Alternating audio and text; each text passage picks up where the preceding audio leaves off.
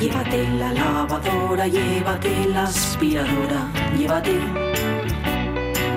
Llévate el secador de pelo. Llévate el horno microondas, el casete, la olla express, pero la radio es mía.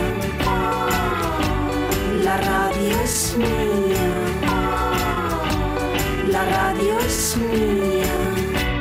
Y quédate con todo lo demás.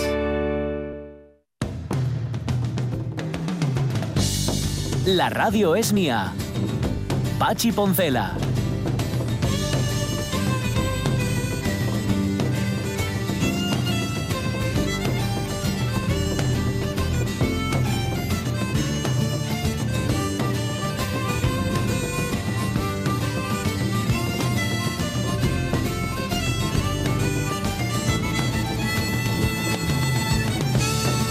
Las 12 y 16 minutos, te me vas.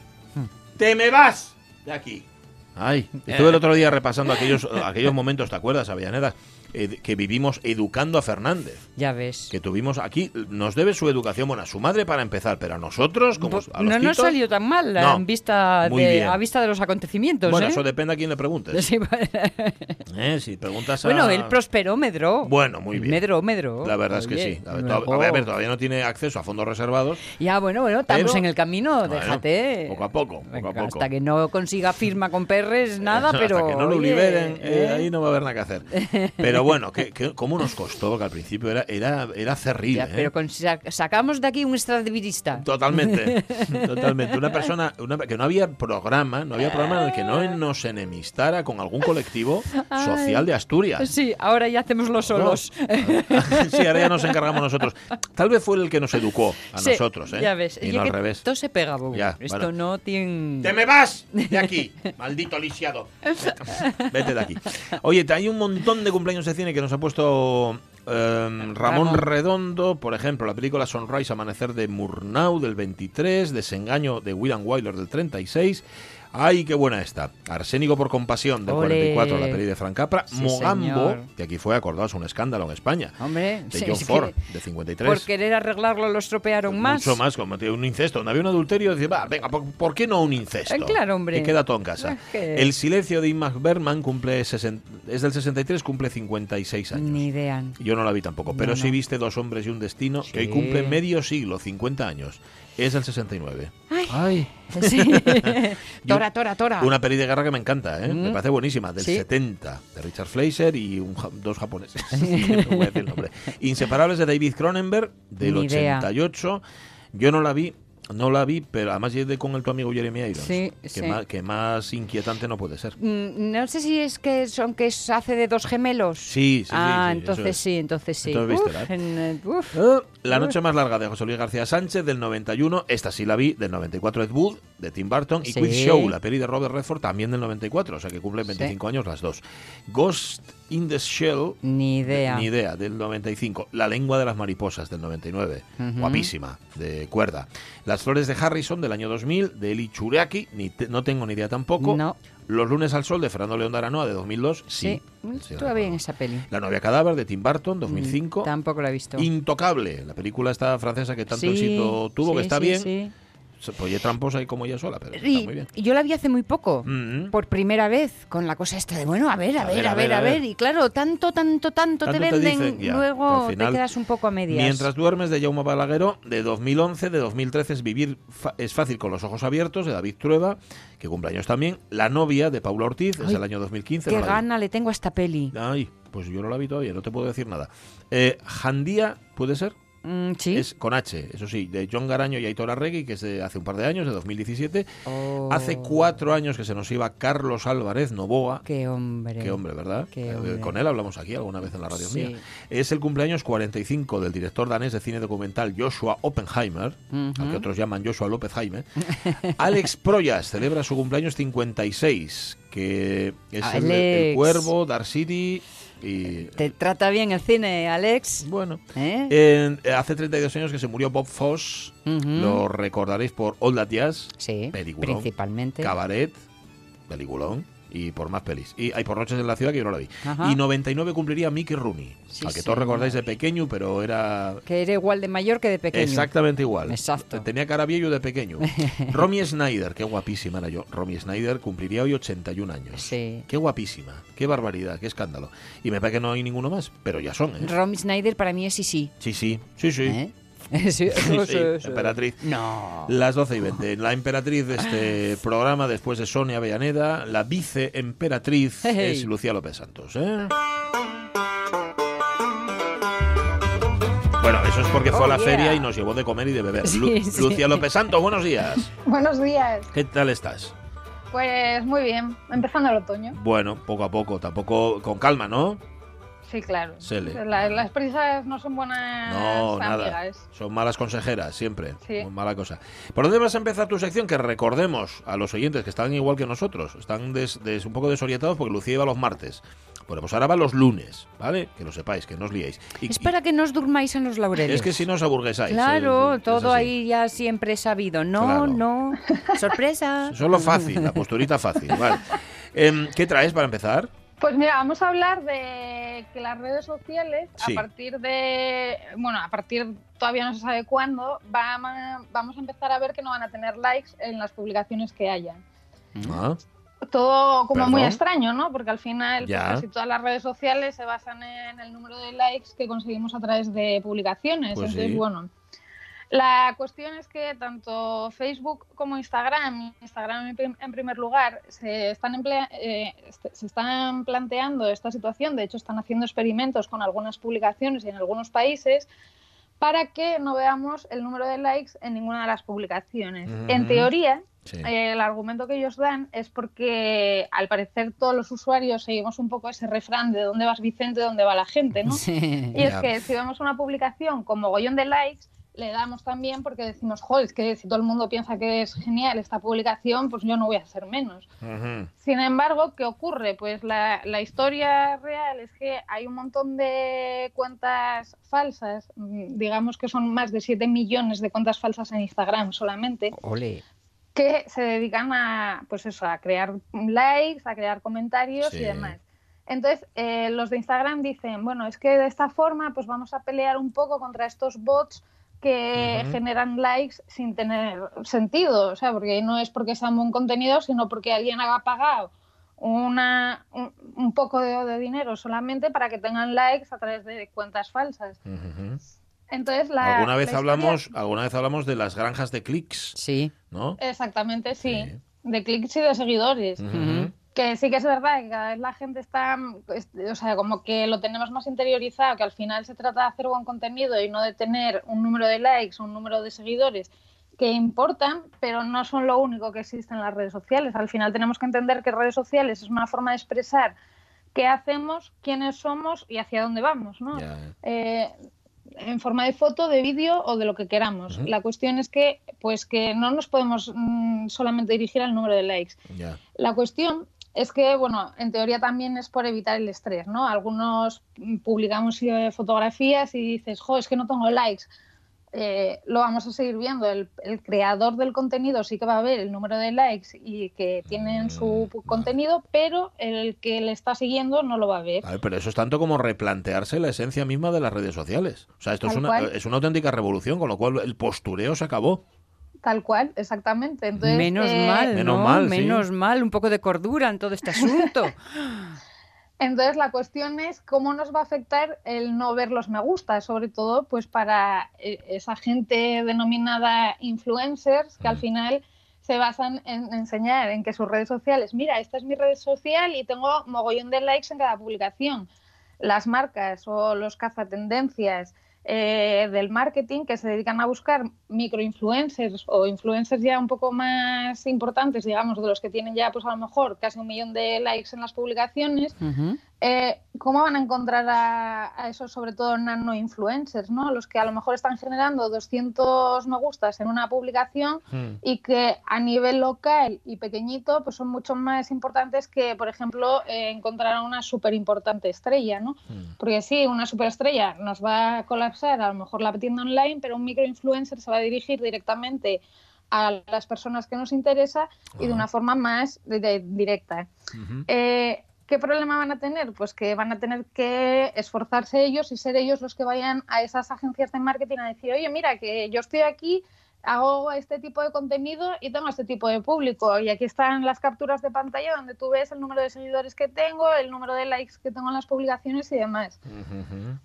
Eh, seguramente no, en teoría también dicen que es por mejorar un poco la calidad del contenido que vemos en Instagram, pero yo me planteo una pregunta y es que si nosotros cuando entramos a cualquier red social lo que vemos es una cronología de publicaciones en función de esos algoritmos y esos algoritmos, una de las variables más importantes que tiene es la interacción que han generado.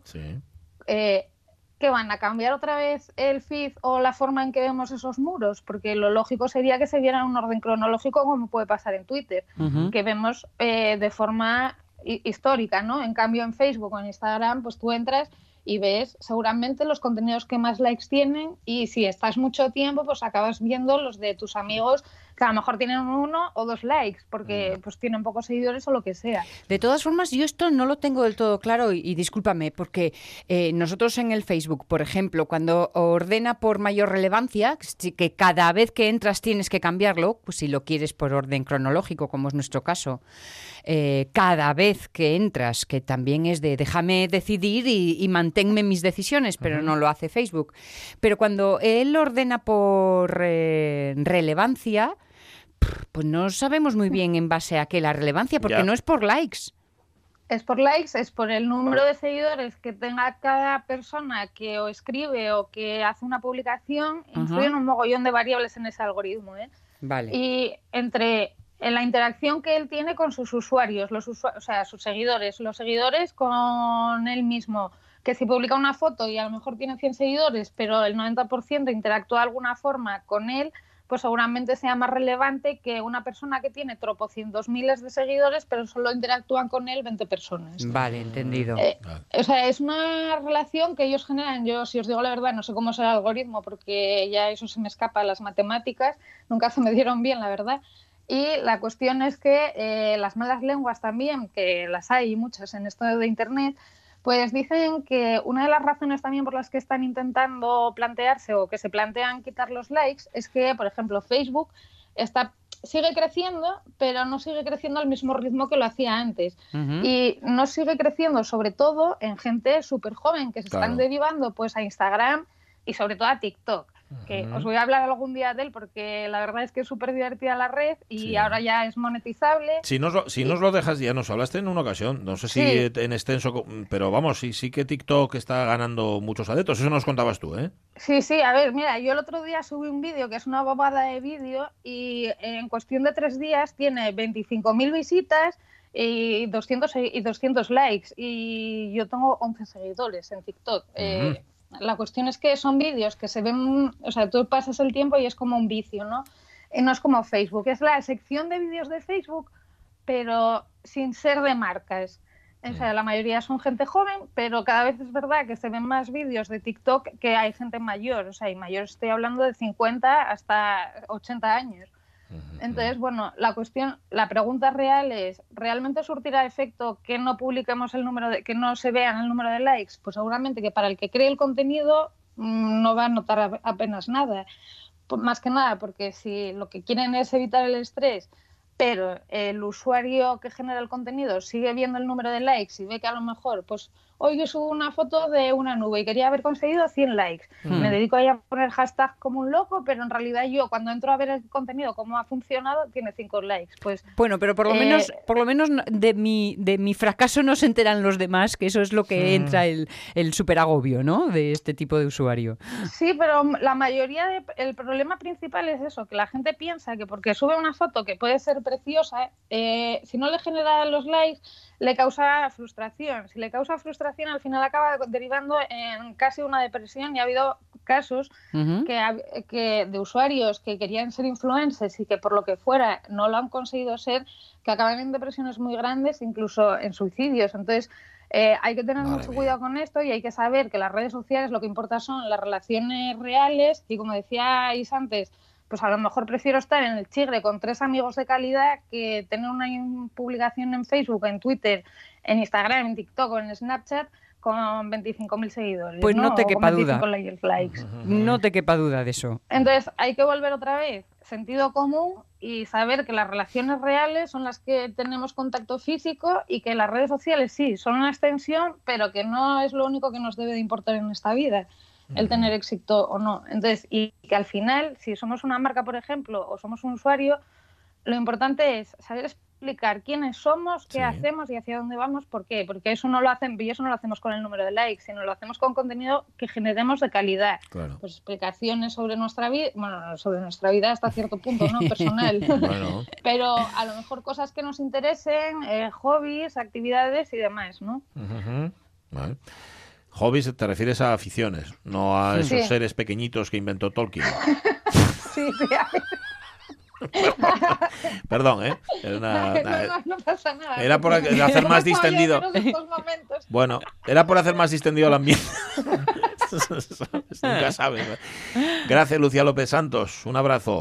A, vos- a vosotros, que tengáis muy buena semana. Besos Adiós, grandes, adiós. besos grandes. Que la vamos a rebautizar Ley de Sentido Común. Sí. Porque siempre nos lleva en la misma dirección y está muy bien ¿eh? que alguien que habla de redes sociales y que además se dedica justamente a eso, porque Cactus Comunicación, su empresa, se dedica a la, a la difusión online, al marketing online y todo esto, que alguien s- tenga como principal principio, valga la bobada, el, el sentido común, mira, es, es de celebrar. Es que ya está bien que nos vendan. eh, lo de los duros a cuatro pesetas no funciona. No. Y en las relaciones humanas, oh, todavía muchísimo menos. Y la trampa rescampla, porque tú ves a ese que publica tanto y dice, ¿cómo puede tener tantos me gustas? Insolente, ¿eh? es como cuando lees, esto además se nota mucho, se nota en la Wikipedia, sobre todo, cuando tú lees una entrada de la Wikipedia y dices, uy, este conozco lo yo, a ver qué dice. Sí. Y se nota que la escribió él. Sí, sí, sí. dice, sí. pero vamos a ver qué Yo tengo un par de tener". nombres que no me cabe duda ninguna. Uy, yo tengo más de un par.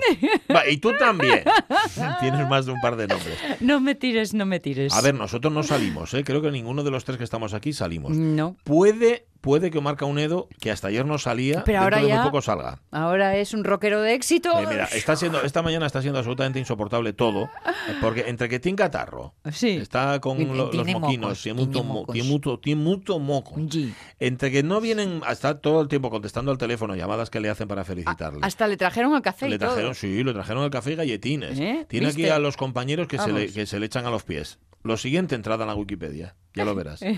Y se va a notar si está escrita por ti. No obstante, el grupo es el grupo es Gusano, el que ha ganado el concurso. Pero tú tenías más grupos, ¿no? De aquí escuchamos eh, no a Gusano, sino al, Al piste. piste. Al piste. Al piste. Es que se estarán preguntando los oyentes por qué habláis tanto de Gusano, Gusano y no suena nada de Gusano en la radio mía. ¿Qué pasa? No le hemos conseguido arrancar ni Nada. un solo trino. Nada, porque Ah, no, que eso es al piste. de un, ni un solo nada. Es comida para pacharos, ¿eh? en Eh, cualquier sí, caso, sí. por eso. Pero no, es que no hay nada grabado, Gusano no tiene nada grabado con cierta calidad. Y decía Caunedo, no, tenemos un ensayo y grabado, pero es que esto no es para publicar. Eh, si se trata de presumir, tengo que sacar la foto de guapu. Claro. No me vas a sacar la de feo, foto de feo. ¿no? ¿Te refieres a foto Eh, sonora. fonográfica? Exacto. vale, no la otra, la otra es complicadísimo. Sea como sea, hay que decir que Gusano entró así como un poco de casualidad, como muy rápido esto que aquí te pillo, aquí te mato, y chico, fue quemando eliminatorias. Yo y- el viernes me despedí, me despedí de él y él decía, "Cha, no, no vamos a llegar ni a la final ni nada. Y hoy, pff, mira, Ya. entró Ahí lo tienes. que no rozaba por el marco de la puerta. Ahí lo tienes. Ay, Caunedo, Caunedo. Voy a mirar en la Wikipedia, a ver si ya está.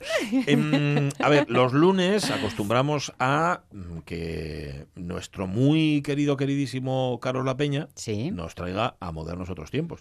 ¿Cómo Hemos- estaría? Mira que hemos conocido de todo Bueno, con él, ¿eh? ¿Cómo estaría de ansioso? Sí. Que el, el sábado por la mañana ya tenía, ya el- tenía la sección, Vale. con todo en su sitio. Pero esto es por ser la bien. primera semana. Sí, mm, No se trata de fiarse. Es que me dijo Carlos La Peña que Sí. estaba que tenía unas que tenía un mono, o sea, que ¿Sí? tenía unas ganas de, bueno, que no que no veía el momento, ¿eh? Y antes de que él nos lo diga abierta y claramente, que nos lo diga a la cara si se atreve, ¿de qué va el de Ay, pues mira, es él lo ha definido como algo así como una especie de oasis, Ajá.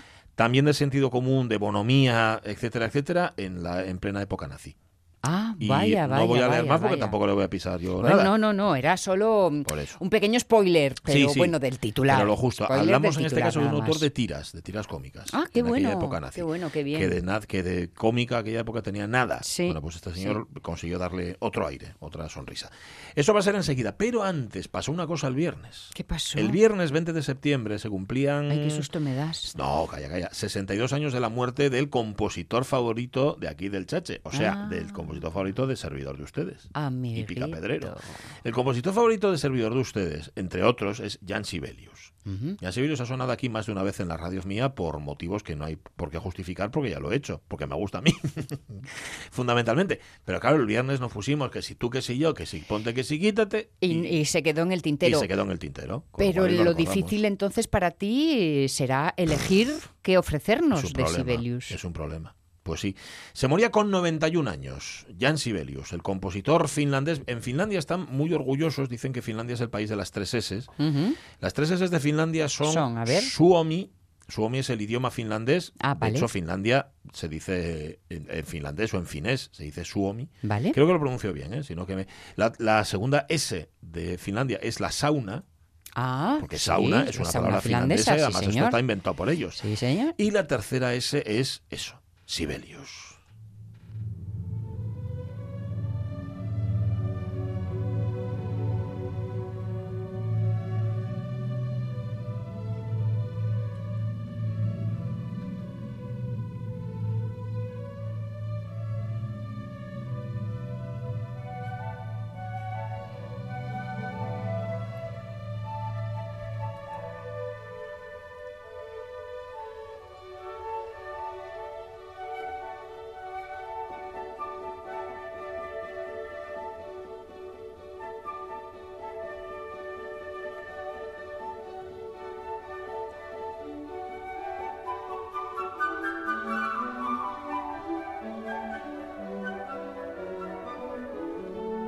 Empezó muy tenebroso, pero ya ves que se ha ido iluminando, Sí. nos estaba describiendo de alguna manera esas las oceánidas, imaginad unas sirenas, ¿no? Ahí en el fondo del río, y que salen y que dan sus blincos ahí al sol. Bueno, esto es un poema sinfónico que Sibelius escribió para la Universidad de Yale, porque hay que decir que Sibelius, si en los países latinos no es especialmente conocido, en, tanto en el Reino Unido como en Estados Unidos siempre fue un, un, vamos, un héroe compositor de estos muy muy interpretados hasta el punto de que había quien dudaba, ¿no? Dice, jo, que estos británicos y estos americanos cómo se pasan, cómo pueden considerar a Sibelius un compositor como para ser interpretado en conciertos y tal, no tienen ni, ni idea. Esto lo decían sobre todo los alemanes, los críticos alemanes y los compositores alemanes. Hubo quien llegó a decir que era el peor compositor del mundo. Vaya. Esto lo dijo René Leibovitz y Adorno, que era el que mandaba, Teodor Adorno, también lo suscribió. Dijo que Sibelius no tiene ni idea de componer. Vaya. Decían que no tenía ni idea de componer porque las cosas que hacía hoy se ven como una auténtica modernidad, como algo que rompe, absolutamente transgresor, pero de aquella era ir contra, contra lo establecido, y lo establecido era el, lo decafonismo, Schoenberg, y de ahí en adelante, ¿no? Bueno, Está claro que filias y fobias, pero Sí. en ambos casos extremas, ¿no? Sí, sí, totalmente. Mm, se murió con 91 años y diréis vosotros, jo, qué tío. Mm, Bueno, hay que decir que los últimos, ¿qué? 25 años por ahí de su vida no compuso prácticamente una nota. De hecho, en los últimos días de su vida, en las últimas semanas, le dio por retocar dos obras que tenía ahí medio medio, por orquestarlas y todo lo demás, hasta el punto que él ya no podía, le temblaban tanto las manos que tuvo que llamar al, al yerno, que era compositor también y director de orquesta, para que le escribiera aquello que él, que él quería componer.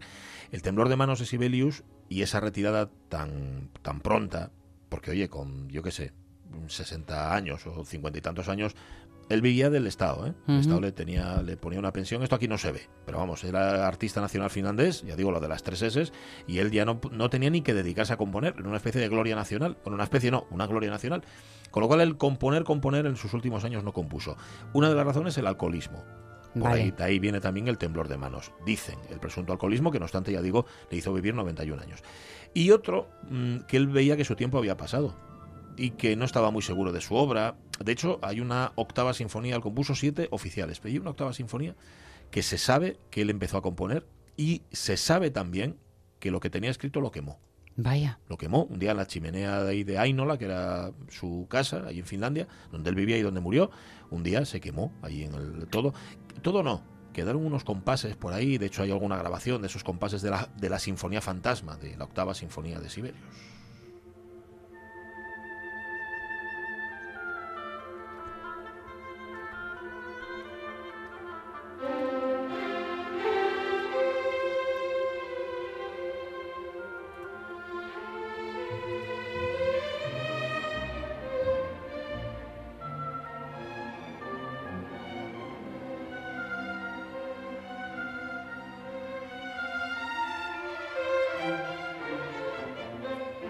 Que no es esto que estamos escuchando, esto es la cuarta sinfonía.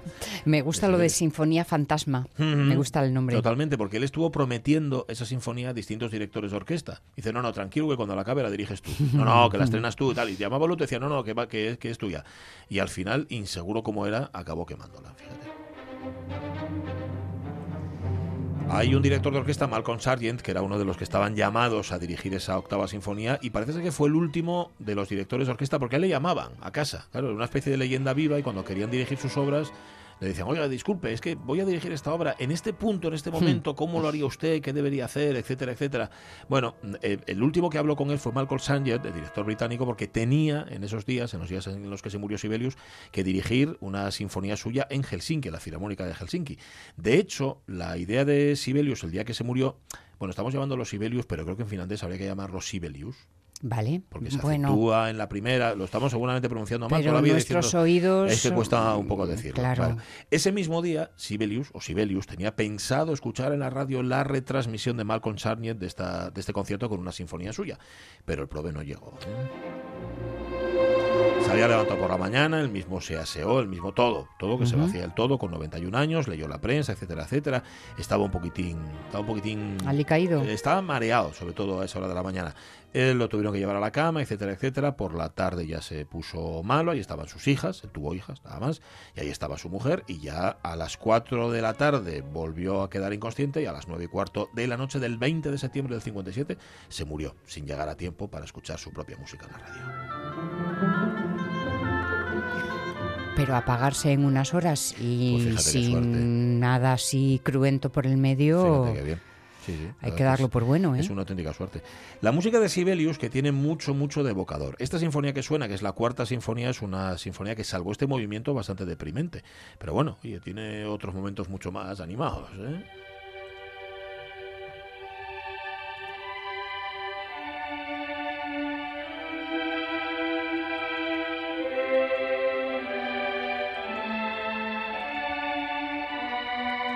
Y otros absolutamente sobrecogedores como esta obra que se llama Andante Festivo. Esta es la única grabación que existe de Jan Sibelius a la batuta dirigiendo una de sus obras. Es el 1 de enero del año 1939.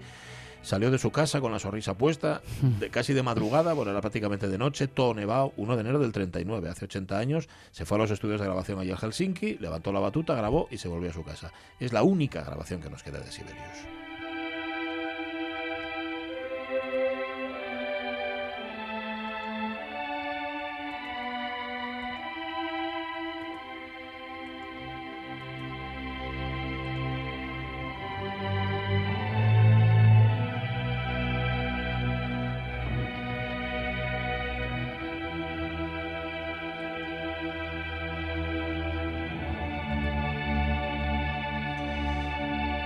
Da igual que, que pilléis de Sibelius, os va a gustar seguro, seguro. Te digo, tiene un poder evocador tremebundo. Eh, También os digo que aquí en el sur de Europa no es tan conocido, no es tan apreciado, pero bueno, todo se arregla, ¿eh? Todo cogerte un par de discos y ya está. Mira, puedes empezar por el estandante festivo, que es, que es festivo aunque no lo parezca. Aunque no lo parezca. Eh, Lo de festivo tiene que ver más con solemne. Sería Vale. como una especie de ahí andante solemne. Pero bueno, cogéis sus sinfonías y os ponéis a indagar y qué bien lo vais a pasar. Oye, qué suerte, ¿no? Bueno, que no pues conozca mira, Sibelius puede tu- ser una buena ocasión. ¿Tu favorito? Pues sí, o uno de ellos. De Se moría tal día como el viernes, en el año 1957, el gran Jan Sibelius. Al que, por cierto, como tenía todo ese rollo nórdico y ese rollo mítico, los nazis quisieron concederle en su momento la medalla Goethe. Ajá. Pero no se dejó. Eh, mm, se la dieron, sí, sí, sí, se la dieron. Él no hizo mucho aspaviento, porque Ujú. además ya de aquella estaba curado de espantos. Como, decir, como se dice vulgarmente, tenía el culo pelado, Sí, con perdón, con vale. lo cual dijo, vale, vale, sí, aquí la dejo. Pero eh, lo que no se dieron cuenta es que Sibelius era masón. Ah. No les gustaban los masones a, a los nazis, no. Investigaron, investigaron y no se dieron cuenta de ese pequeño detalle, así que nada, se equivocaron. En fin. ¿Qué hora es? La una menos cuarto. Bueno, siempre fue moderno, Sibelius, aunque no se lo reconocieran, ¿eh? Porque es que lo moderno es muy antiguo. Que si no lo es podría ser el lema justamente de esta sección de los modernos otros tiempos de Carlos La Peña. La Peña, ¿cómo está? Buenos días. Pues aquí, fantásticamente. Bueno. Hola, hola, hola, Carlos. Ya estoy aquí a punto de solventar el mono. Bueno, ya lo sé, que estabas estaba delicado. Bueno, nosotros no, no... Sí, vamos, no, estaba haciendo modernos de otros tipos aquí desde el balcón con un megáfono. Las narices. Y que a nadie le extrañó, porque en tu barrio están acostumbrados a esas cosas, ¿no? Al viento le digo. Sí, sí. Pues nada, mod- Modernos Otros Tiempos, temporada número 5, capítulo primero. Y vamos a empezar, preguntaba Sonia con quién, con un dibujante alemán que en pleno nazismo creó un oasis de humanismo en una de las épocas más sombrías de la humanidad. Estamos hablando de Erich Osser, más conocido como E.O. Plauen. Sí, Erich Osser pues nació, eh, logró un gran éxito en la Alemania nazi y además en medio mundo también, gracias a su deliciosa serie Padre e Hijo, o sea, Vater und Son, algo así dicen. Eh, quizás la primera tira cómica de prensa al estilo americano que se hace en Alemania y quizás en Europa. Eso sí, Osser, que figuraba en la lista negra del Partido Nacional Socialista, no por judíos, sino por graciosillo, Ah. por sus corrosivos y chistes antinazis, pues fue obligado a firmar con un alias y para ello utilizó sus iniciales, EO de Erich Osser, y el nombre de la, localidad en la que nació, Plauen. EO Plauen. Plauen. O sea que los nazis no le dejaban trabajar con su nombre, pero sí podía trabajar con seudónimo. Bueno, ya sabemos que el Tercer Reich y, y la clásica ley del embudo, eh, para ti el lado estrecho y para mí el ancho, pues es lo, sí, lo que pasa siempre, ¿no? Así que el propio Goebbels quedó cautivado por los irresistibles y despreocupados dibujos de padre e hijo, que es una cosa que le pasaba a cualquiera, y, y- y cogió y los autorizó. Y no solamente es que los autorizara, sino que además recuperó a los personajes para la propaganda nazi. Ah. Pero vamos, esto no fue el único caso, porque, vamos, no hay nada más que recordar el uso que hicieron los nazis del swing, que estaba prohibido en el Reich y al Sí. mismo tiempo era utilizado como propaganda de... Esto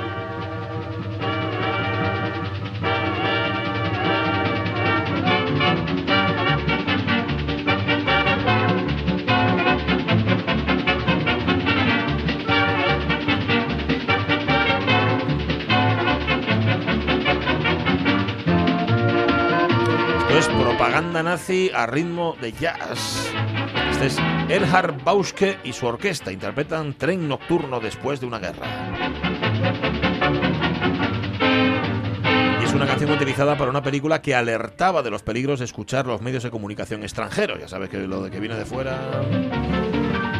Pero bueno, con este fondo vamos con Eric Osser. A ver, La Peña, unos datos biográficos básicos del personaje. Mira, pues Karl Erich Osser, que nació el 18 de marzo de 1903 en Untergentenguin, o sea, si lo vas buscando con, tal como lo he pronunciado lo encuentras seguro, pero vamos, en el sureste de Sajonia. Ajá, ajá. Su padre, que se llamaba Albert Paul Risa Osser, era secretario de aduanas y recaudador de impuestos, y su madre, Paula, ama de casa.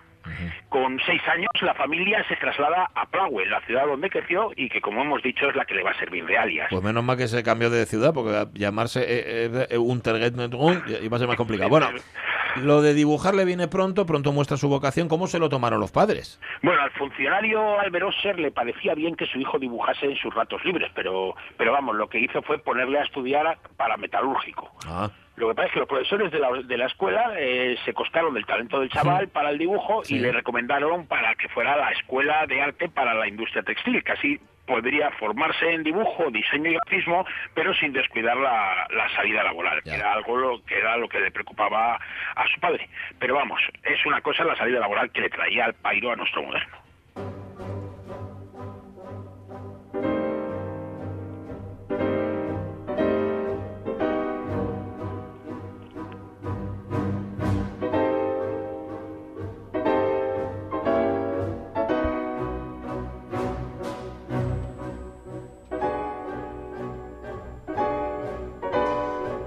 Mí la música de este hombre. Esto es el segundo tiempo, doble de rápido.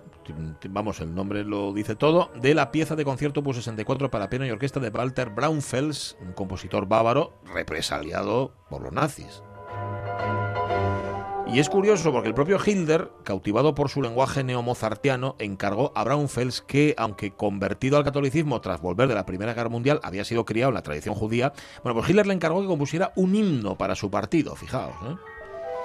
¿Qué hizo Braunfels? Pues hombre, Braunfels despreciaba profundamente a los nazis y evidentemente se negó.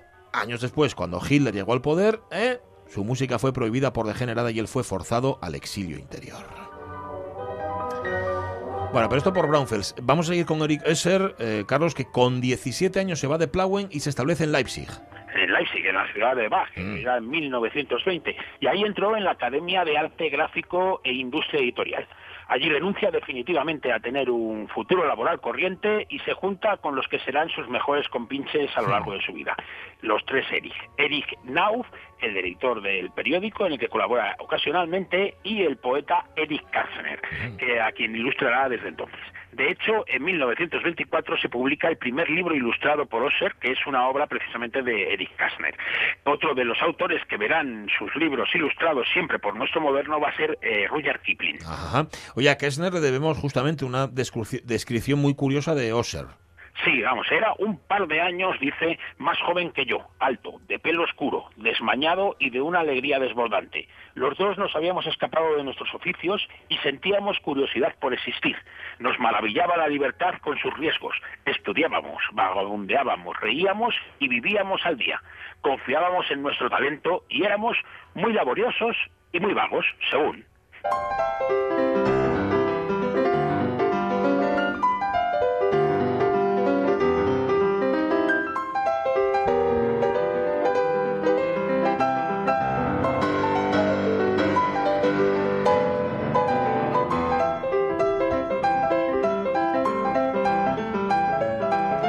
Es el primer ragtime que conoce la historia de la música y se lo debemos a Beethoven. Ajá.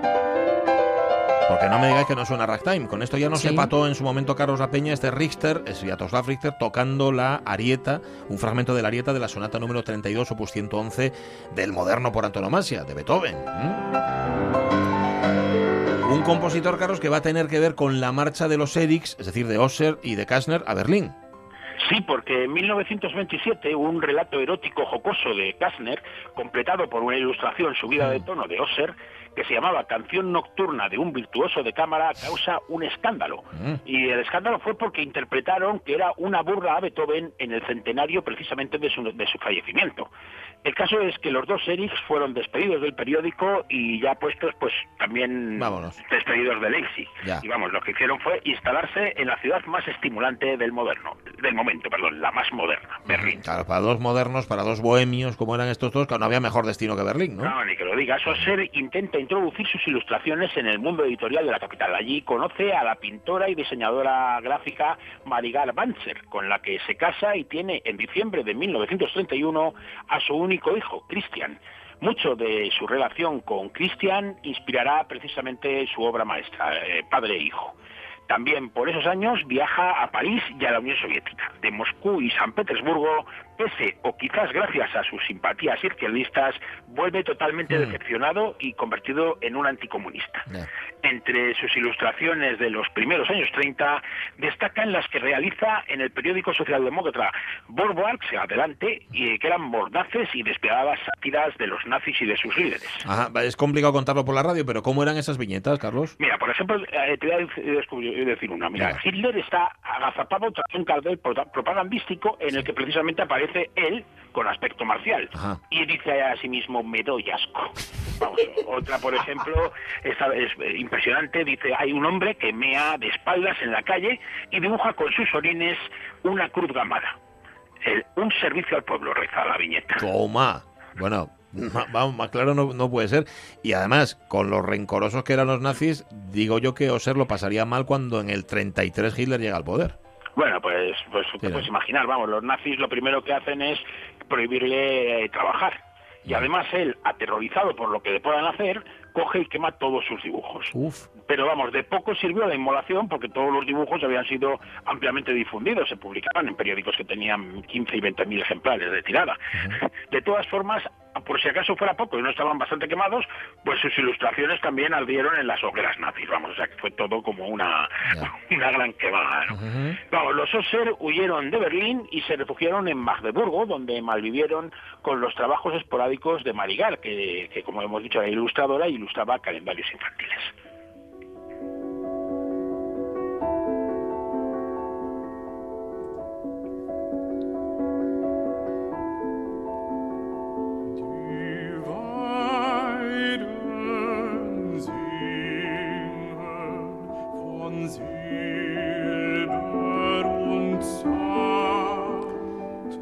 A ser Braunfels con su lead, con su canción Paisaje Interior. Braunfels que yo se lo agradecería mucho a la peña, algún día podría venir aquí a modernos otros tiempos. cosas. Pero bueno, no nos desviemos, vamos a volver a Oser, porque cuando una puerta se cierra, se abre una ventana. Sí, en este caso, más que una ventana, fue casi el pórtico de la gloria, porque vamos, la editorial Ulstein quería a, hacer una tira cómica al estilo norteamericano y no encontraba a quien se le hiciera. Entonces Oser envió la propuesta de padre e hijo y los editores cayeron tan fascinados ante la sencillez de una obra maestra como esa que, que decidieron acabar la búsqueda. Lo ahí. que pasa que, a ver, Oser no podía trabajar como ilustrador. Por eso los editores pues siguieron la táctica de presentar la tira al Ministerio de Propaganda obviando al autor. Goebbels, como luego pasó con todo el mundo, se rindió ante el encanto y la despreocupación de las aventuras del cascarrabias progenitor y del travieso vástago. Él mismo sacó a Oser de la lista negra con la condición de que no hiciera chistes políticos y de que firmara con seudónimo.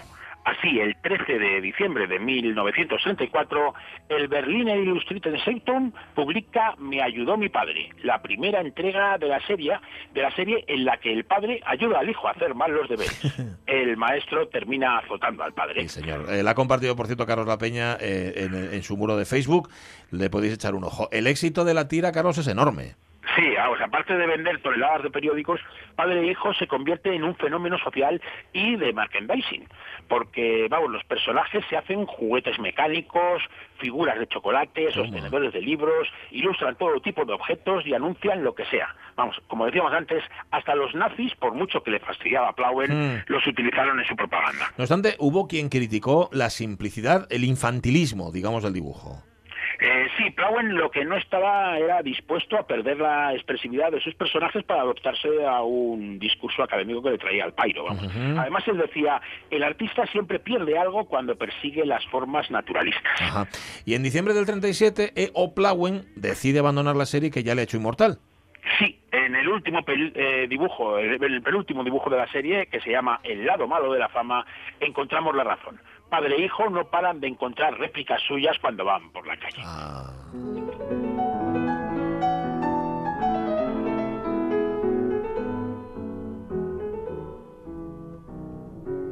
Total, que deja de hacer padre e hijo y a qué se dedica.